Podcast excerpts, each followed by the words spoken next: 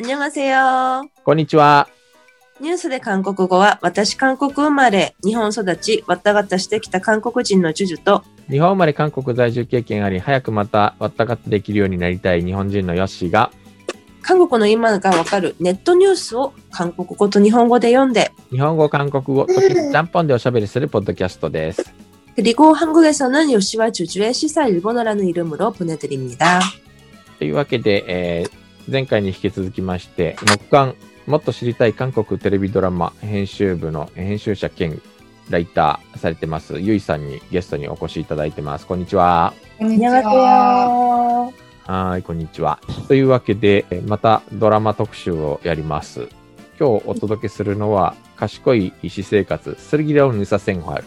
ですね。ちょうど多分韓国でオンエアされてちょうど1年ぐらいになるのかなそう。なんか3月12日が記念日だったらしいよ。今シーズン2の撮影中です。はい。僕もなんか大急ぎで1本第1回を見ましたけれども、肩が凝らずに見れますね。あれは。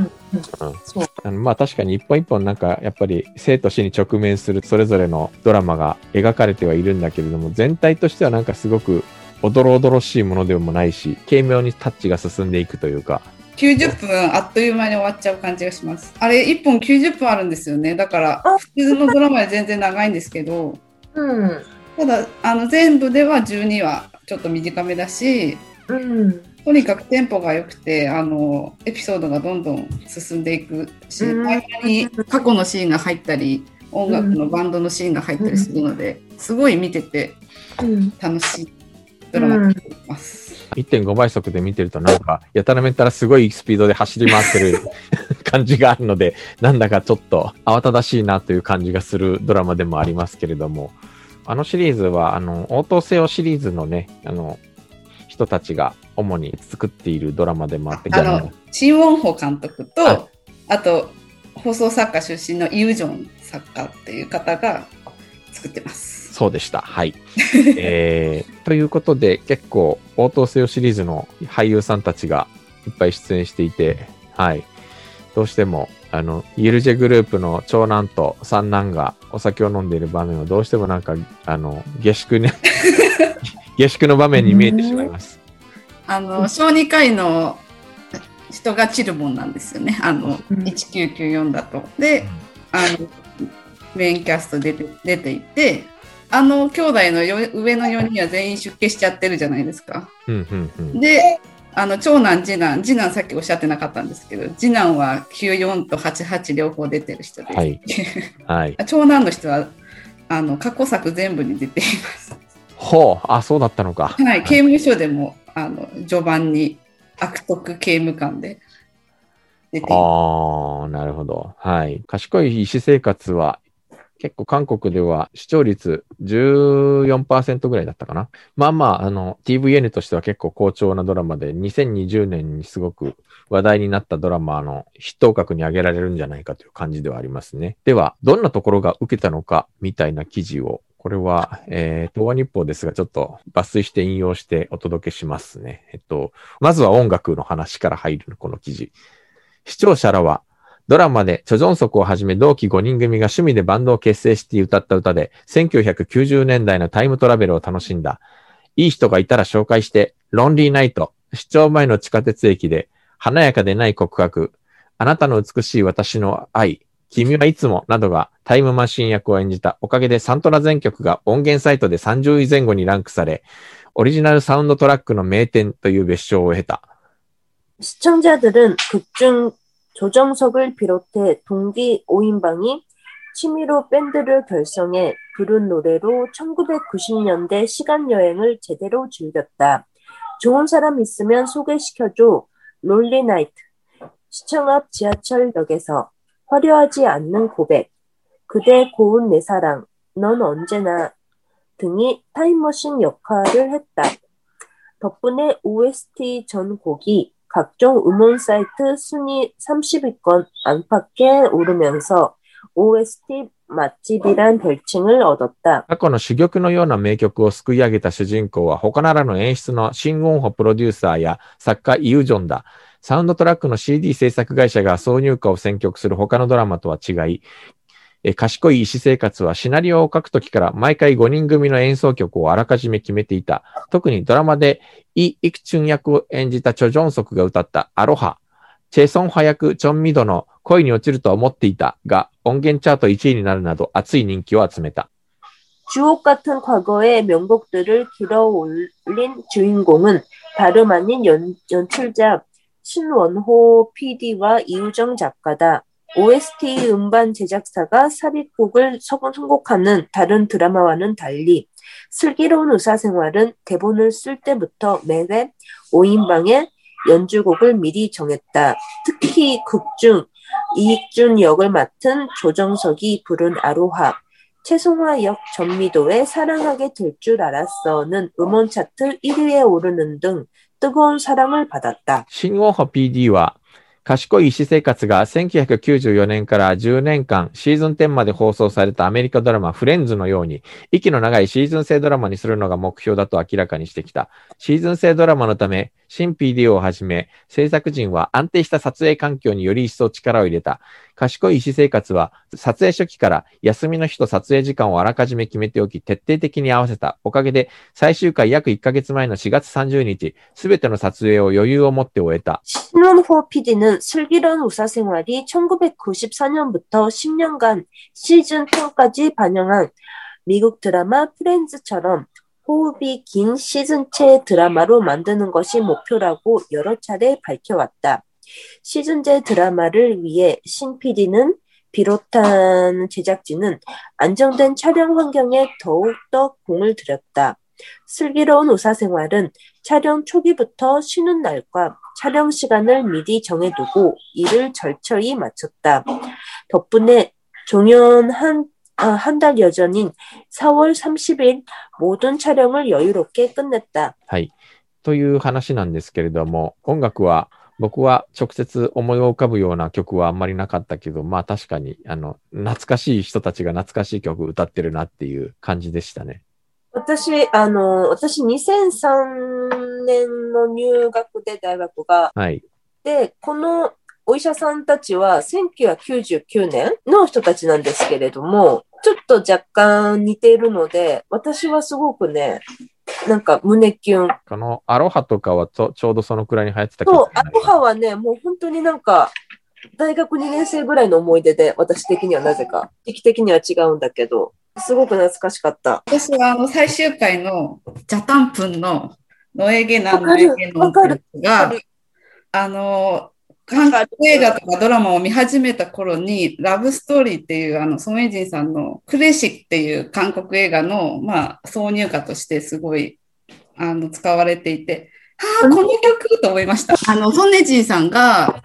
一人二役で母と娘を両方演じるっていう、あれに出てきて、ああ、大団円って感じで、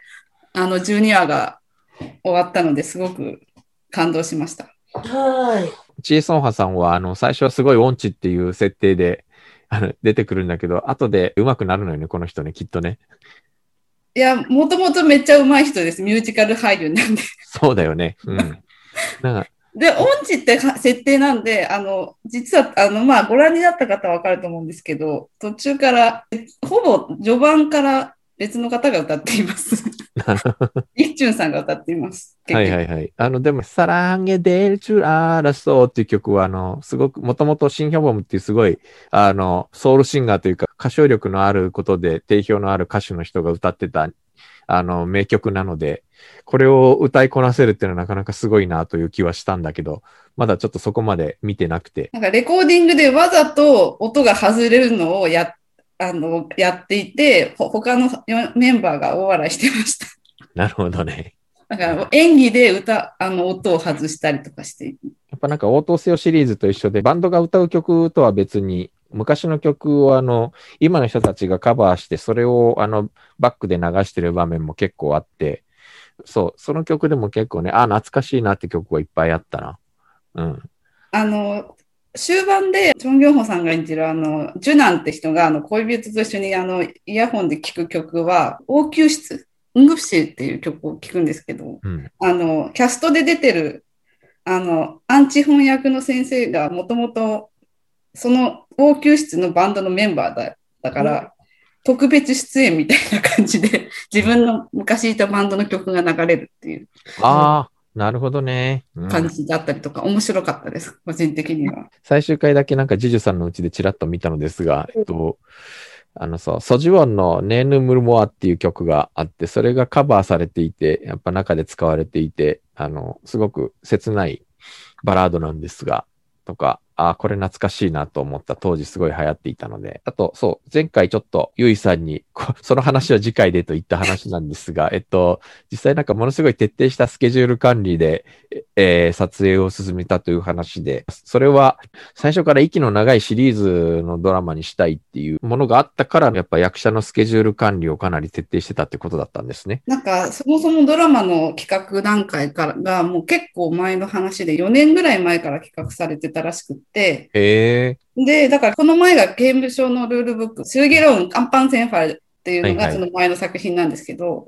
そこからも結構空いてるし、そのスルギローンをやってる最中にも医療関係者への取材とかをもうしてたらしくって、なんか監督の終わった後のインタビューちょっと読んだんですけど、なんかこの、ここに出てくるエピソードはほぼ全部元ネタがあるっていうふうにおっしゃってて、まあそれは脚色されたりしてるんだと思うんですけど、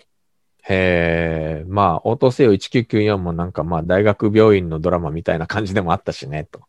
そうなんですよね。だからあれもほぼ大学よりあの、すれぎお兄ちゃんが医大生で、医大でずっとレジデントとして研修してて、しかも、あの、主演の子、主演のメンバーたちが何かしら入院してくるので、結局なんかほぼ大学病院の下宿が舞台みたいな 感じだったりして、で、ピングレ君っていうあの医大生、医大医学部を一回休学しちゃう子が途中で音楽をやろうとするんだけど、結局戻るっていう。そういえば彼音楽やろうとしてたね、1994で。あそうです、そうです。ピングレ君もそれで結局最後に医大医学部のあのバンドに入バンド部に入ったよっていう話が出てきたりして、で、監督がやっぱり今までのその応答せよシリーズですごい病院のシーンが毎回出てきたから、視聴者に、じゃあメディカルドラマ作ればいいじゃんって言われてて、あ、本当にそうだなと思って作りましたって言ってたのがすごい面白かったです。なるほど、なるほど。まあね、確かに、お医者さんのドラマ。これ実は2本目のニュースの方で読むつもりではあるんだ、あるんだけど、あの、お医者さんのドラマとしてはすごく軽いというか、あの、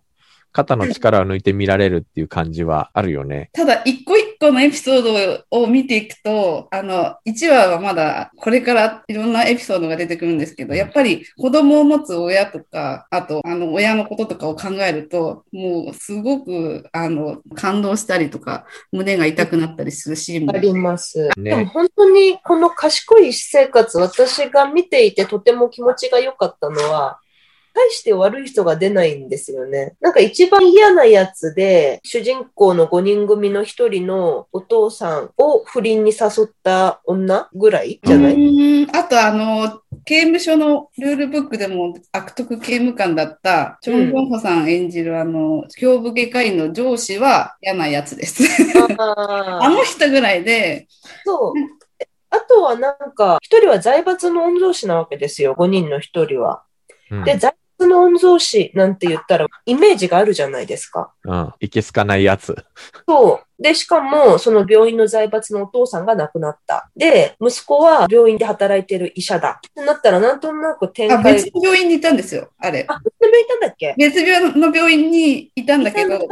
戻ってくんですね。あ、そっかそっかそっか。あの、ソンファぐらいがいて、他の人は別の病院にいたはずです。1話で契約するじゃないですか。うんあれがうん確かそのシーンで、まあ、とにかくね、財閥の5人兄弟がいるんですよ。うん。あの、それは見た。うん。そう。で、でもその上の4人が全部カトリックに出家していて、で、一番下だけが、あの、医者になっていて、で、その彼も本当に天使のような人で、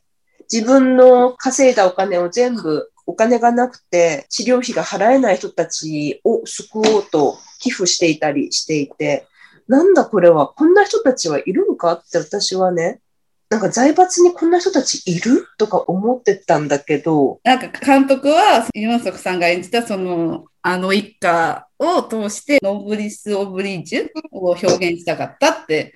おっしゃってて、なるほど。ま。あ韓国ドラマに出てくるいわゆるあのドロドロ財閥じゃないよ、このドラマはっていう話を見せたかったっていう。1回目で、あの、ユルジェ財閥の理事長が死んで、そこからドロドロの病院の後継をめぐる権力闘争が始まるのかと思いきや、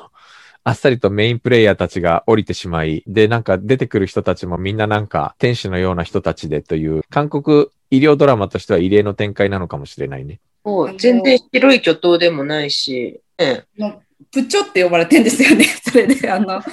カトリックなのに仏様のようだって呼ばれていて、それがまた面白いっていう。俳優さん本人がすごくドラマの役と共通点が多くて、あの、ユンソクさんが自分もカトリックで子供が好きで、あの、結構ボランティアとかも熱心にされてる方で、多趣味でっていうのがあって、すごいぴったりなキャスティングだったんだなって思いました。チルボンより全然こっちの方が演じてて楽っておっしゃってましたね。あ、そうなんだ。まあ、チルボンも、チルボンはなんかちょっとソウルの、ソウルの都会っ子だったので、まあ、チルボンもちょっと特殊な役だったけどね。恋敵役としては。あとね、ラブストーリーも割とライトで、それが良かったな。なんか5人組で1人女性って聞くと、4人で1人を取り合うドロドロの恋愛模様が始まるのかなって思うじゃないですか。うんでもそうでもないんだよね。恋愛の描き方の比重がライトで見ていて良かった。俳優さんたちもラブラインを知らずに始めたそうで、後半の展開に自分たちもびっくりしたって言ってます。ええまさかあの二人が、みたいな。おーうんなるほど。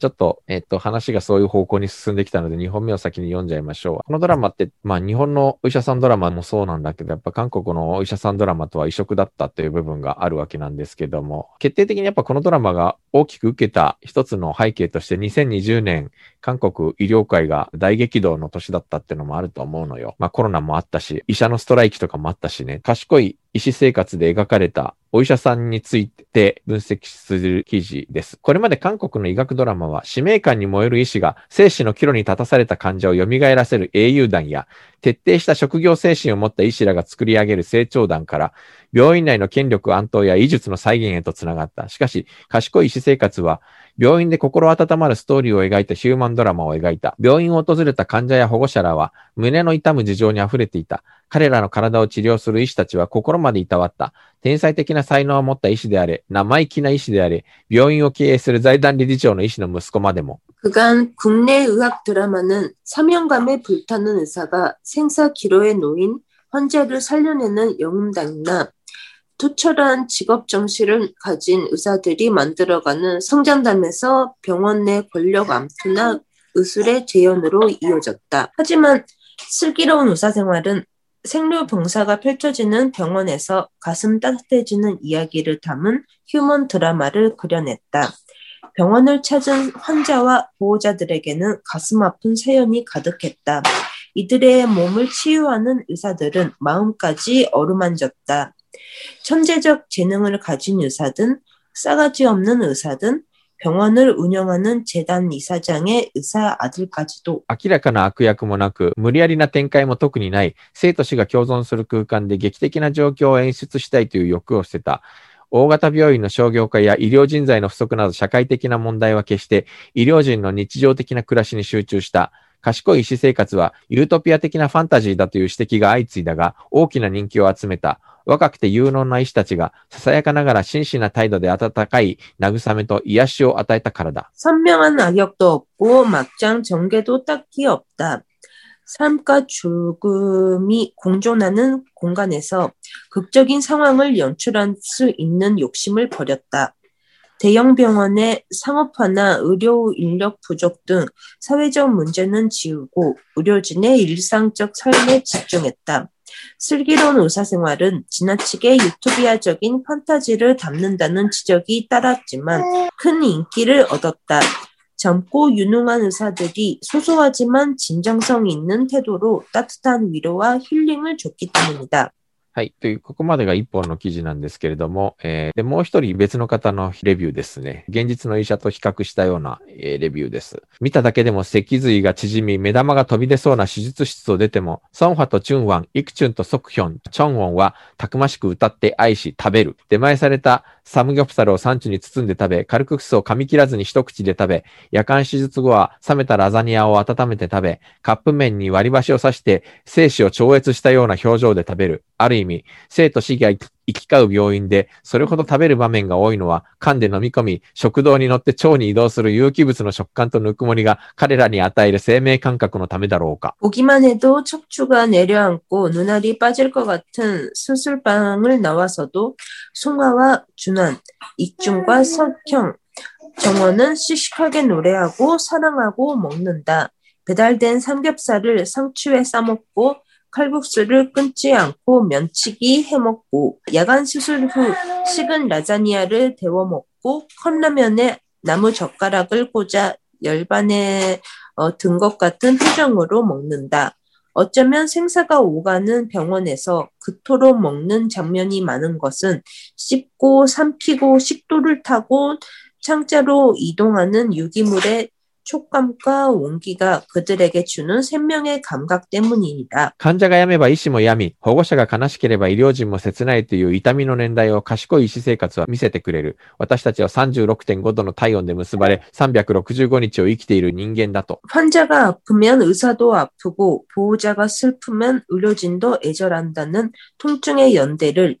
슬기로운 의사생활이 보여준다. 우리는 36.5도의 체온으로 연결된 365일을 살아가는 사람들이라고. もう懐かしい。丸いメガネをかけて黙々とホームレスの膝に湧いたウジ虫を取り除いていたチャンギョール先生が、あなたが死んだら私がクビになるとひざまずいて患者を説得したトジヒャク先生が、彼らの切実な膝はあまりにも早く諦めかけていた患者たちを立ち上がらせる。一体どうしてあの人は僕を諦めないんだろう。 君に私は、私に君は、ドラマの主題歌が響くと、コロナで腕まくりした医療人が思い浮かぶ、献身的に働く温かい医師はどこかに常にいた。 벌써부터 그리워진다. 동그란 안경을 끼고 묵묵히 노숙자의 무릎에 어, 쓴 구더기를 걷어내던 장겨울 선생이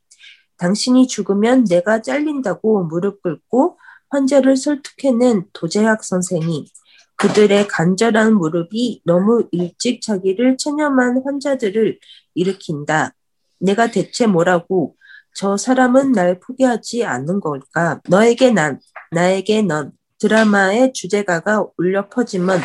코로나로 팔 걷어붙인 의료진들이 떠오른다. 헌신적으로 일하는 가슴 따뜻한 의사들은 어딘가에 늘 있었다. ちょうどだから、この 賢い生活が始まって放映されていた頃っていうのは、韓国でコロナが一番激しかった頃で、ちょうど始まった頃が、あの、テグで、えっ、と、集団感染が発生して、たくさんのボランティア医師たちがテグに投入されて、もう、寝る暇もなく駆け回っていた時代。で、このドラマが5月に終わったぐらいから、医学部の定員増に反対するお医者さんたちのストライキというのが始まって、これが結構社会的な批判を浴びたりもしたわけなんですけれども、まあ本当、あの、寝る暇を惜しんで命がけの仕事に立ち向かって命を守ってくれる、えーお医者さんたち。一方で自分たちの権力欲をむき出しにして、金と権力に目がくらんだお医者さんたちみたいな、そういう現実のお医者さんたちの二面性みたいなのがあって、それと対比して、この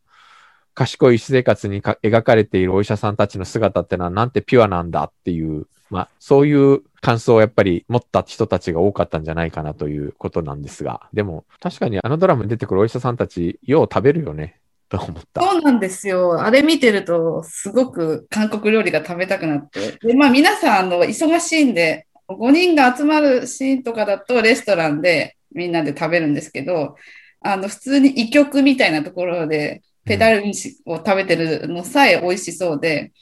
あの、キャストの人がサムギョプサルのペダルを初めてあれで食べて美味しさにびっくりしたって言ってました。へえ。目の前で鉄板で焼かないと美味しくないのかと思ってたけど、そんなわけでもないわけね。あと私、序盤に出てくる、あの、カルククスを食べるシーンがあるんですね。あのシーンがもう、個人的にはですけど、私史上一番すごい食べるシーンだと思なんかそう思いま。した。なんかあれの撮影に8時間かかってるみたいな。8時間？ものすごい複雑なんですね、動線が。は5人があの同時に別のことをししながら食べたりとか、物を渡したりとかするんで、メイキングが後から公開されてるんですけど、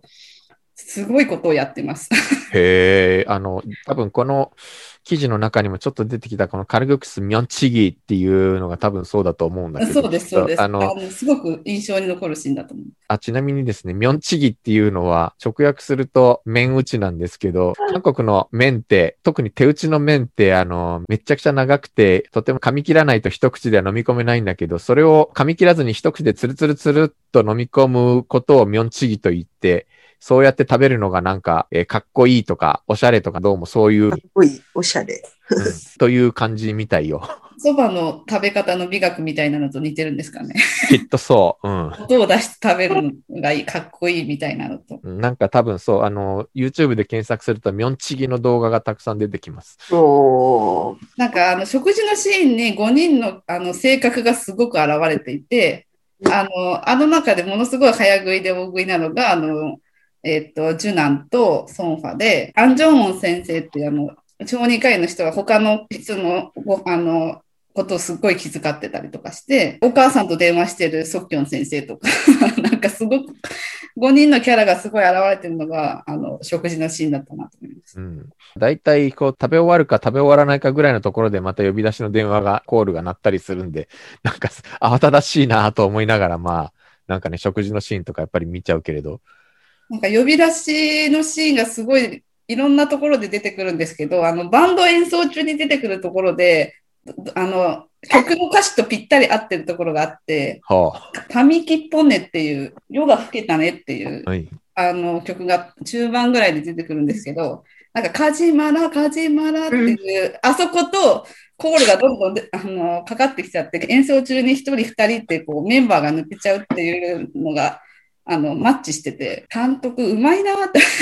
個人的に思いました。私は夜勤の後カップラーメンを男二人が奪い合いながら食べてるとこ可愛かった。なんかまあ、本当控室じゃないけど、あの、待機室みたいなところで食べてるのって、しかも病院のね、美味しそうでもないはずなんだけど、割となんか、やっぱり美味しそうに見えるのは、人間食べないと生きられないみたいなところの描き方でもあるのかなとちょっと思った。あとなんか出てくるお医者さんがみんなキャラがいろいろっていうか、あの5人も含めてなんですけど、その下にいるレジデントの子たちも、それぞれに自分が共感できるポイントが必ずあって、個人的にすごく感動して泣いたのは、あの、6話かなんかで産婦人科のレジデントの子が、あの、妊婦さんが急変しちゃって、でも自分しかいないみたいな。先輩はなんかもう帰っちゃってて、コールするんですけど、タクシーが途中でなかなか信号に捕まって到着しないけど、大出血しちゃって自分でまだ2年目なのに何もできないのにって言いながら一生懸命対応するところ。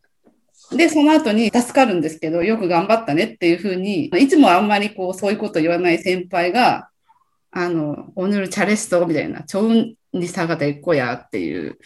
ことを言ってくれるシーンがあるんですけど、なんか、あの、同僚の子はすごいちょっと容量が良くて、そういうあの大変なところとかに絶対こういなくて、いろんな仕事を押し付けられちゃう、ちょっとかわいそうなレジデントの子だったので、余計なんか、ああ、すごい見てて、あの、頑張ってる子が報われてよかったなと思って、すごく個人的に。はあ、さっきもちょっと出てきたけれども、医療ドラマというと、医局の権力闘争みたいな話が結構描かれがちなんだけど、この話は、なんかそういうところからも本当に距離を置いて、現場のお医者さんの、えードラマみたいなのに特化してるっていうのもまたちょっと特徴なのかもしれないなと思った。ね、なんか皆さん、いや、癒されたいんじゃないかなと思いました。なんか、そういう医局のドロドロとか、そういう財閥の嫌な奴らとかにも皆さん疲れちゃってるんじゃないかと。そういう展開になるのかとは思いきや、あっという間になんかそういう展開が消えちゃってみんないい人たちだし、この記事にも出てたけど、超悪役みたいな人は出てこないし、そう、なんかね、すごいストレスなく見れて、なんか見てる間中結構幸せだった。なんか人間味があるんですよね、みんな。だから、コロナの中で見るメディカルドラマって逆にちょっと重そうで最初は嫌だなって、あの、見る前は思ってたんですけど、逆に今だからこそ見てよかったな、みたいな気がします。希望が持てるというか。本当に多分コロナの現場のお医者さんたちは人手不足の中で死にそうな思いをして、それでもやっぱり命を守るためにと言ってやってたので、多分そういうところにもう一回光も当たったんだろうなと思った。だから2本目の記事の方は、少し後になって書かれた記事なので、夏ぐらいからあの、韓国は医学部定員増に反対する医者のストライキとか、あと、医大生の国家試験ボイコットみたいな話が、闘争がものすごくクローズアップされて、えー、医者の権力闘争といって結構批判的にやっぱり韓国では報道されてもいたので、ああ、このドラマに出てきたあの純粋なお医者さんたちが懐かしいなーっていう、まあ二つの意味で多分現実と対比されたんだろうなと思います。一つ一つのドラマ、あの、特にやっぱ子供が亡くなるシーンとか結構辛いものがあるけれど、個々の患者の巡るドラマみたいなのも一つ一つたくさんものすごく喜怒哀楽に溢れた話が織り込まれてるじゃないですか、あれって。そうですね。そう。子供の日の、あの、にかまつわるエピソードが割と前半に出てくるんですけど、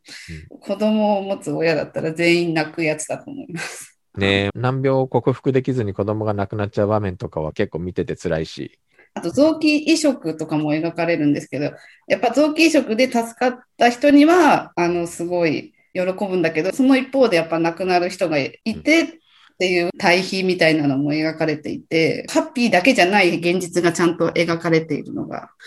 いいなと思いました。まあなんか本当に純粋に、いは真実なりじゃないけど、お医者さんの仕事って、ある種、医者というもののなんか理想みたいなものを描いてるんだろうなという気はするな。うん。あとなんか一人一人のその医者以前にキャラクターの人たちが言うセリフが、まあ割と人生に関する名言みたいなのも多くて、なんかその自分の仕事とか育児とかにずっともう頑張ってるキャラクターに対して他のあの友達がこう最近自分のために何かしてあげたって言ってあげたりとかするシーンとかが、はあ、なるほどとか、ちょっといろんなことを考えさせられたりとか、あと、まあ、人生は選択の連続だよみたいなのとか、その選択をするときに迷ったら俺に聞けみたいなことを言ってくれるキャラクターが出てきて、誰かに助けてもらったらその選択の多みがちょっとだけでも減ったりするよみたいな、あなんかすごい救いのあるセリフだなっていうふうに思いました。うん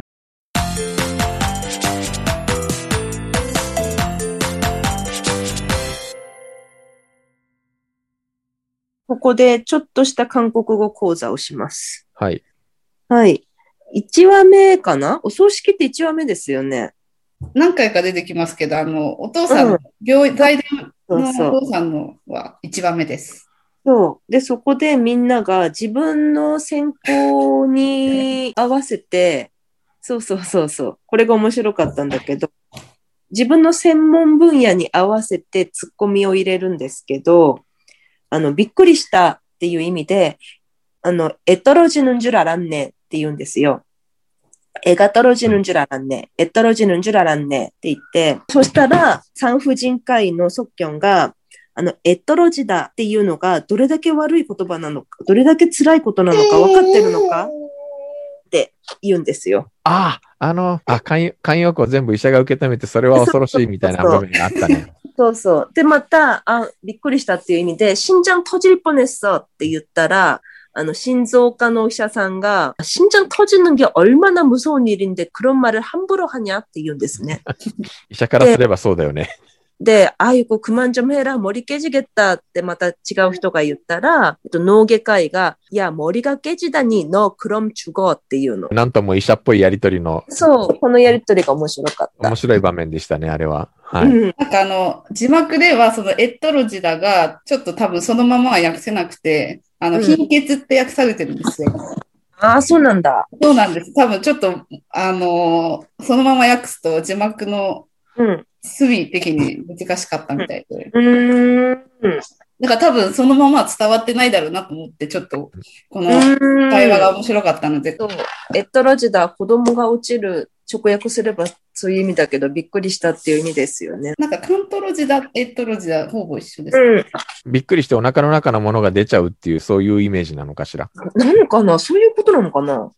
なんか、えっていうのが、必ずしも子供は意味しないっていうふうに出てきたんですけど、うん、あの、調べたら。うんでも、エトロジダは流産とか子供が死産するっていう意味にもなるから。賢い医師生活はもうシーズン2の撮影に入ったんでしたっけ？はい、そうみたいですね。なんかあれってセットを立てて、あの、病院のセットで撮ってるので、病院では撮ってないみたいなんで、まあ、最初のコロナがあの広まる前は本物の病院とかでも撮ってたみたいなんですけど、うん、やっぱりそのコロナのこともあったんで、専門のセットを立ててそこで撮ってるみたいなんで、いるようで、あの、今そのフを待ってるファンのために監督が毎週ドラマに関連するメイキングとか、今は賢いキャンプ生活っていうあ、あの5人でキャンプをするっていうのに密着した、その病院のセットの敷地内の空き地で キャンプしてる。のが見られて最高に面白いです。字幕はないんですけど、あの、はいファンの方は勉強がてらぜひご覧になってください。私も勉強しながら見ています。シーズン2はキャストはほぼ同じ、まあ、シーズンドラマなのできっとキャストをどれだけ、一人を除いて、一人はもうワンだけだった、もともとワンだけで出てるキャストは、先ほど言ってたのアンチ翻訳の人はシーズン1だけっていうことで出てたみたいなんですけど、はいで他のキャストはそのまま継続で、最初のキャスティングの時から俳優さんたちに毎年6ヶ月拘束しますけど大丈夫ですかっていう話をしてからあの出演をしてもらっていたので、なるほど。シーズン3ぐらいまで考えてるっていう話を聞いたような気がします。シーズン3ぐらいまではなんとなく現実問題として今話が出てるみたいですね。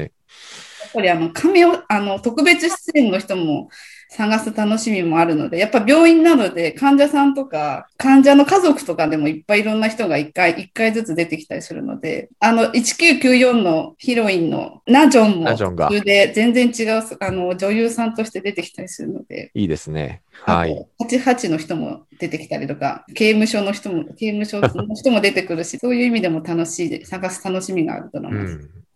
でもなんか、こういうなんか、最初からシーズン制のドラマを念頭に置いて作るって結構実は大変なことじゃないかなと思って、まあ、あの、こけたら多分次はないわけじゃない。こういうのって。ある程度やっぱりシーズン1をヒットさせないと次がないっていうプレッシャーってかなりすごかったんじゃないかなっていう気はするけれど。あの、ワンがこけたら次はないとは言ってました。最初に始まる前に。だから、やっぱヒットしないと次は作れないっていうふうには監督も考えてたみたいで、まあ実際にそうなってしまったドラマも他の作品ではあるので、あシーズン制を目標に作っておきながら、ワンで終わってしまっている某対策とかも。あ。きっとコロナとかでいろいろなんか撮影が伸びてる、いろいろススケジュールが遅延してるみたいでもあるし、もうちょっとして今年中にはって感じなんですかね。あの、セロン・ケジョレって言ってたんで、多分前半にはやるんじゃないかなと期待していますが。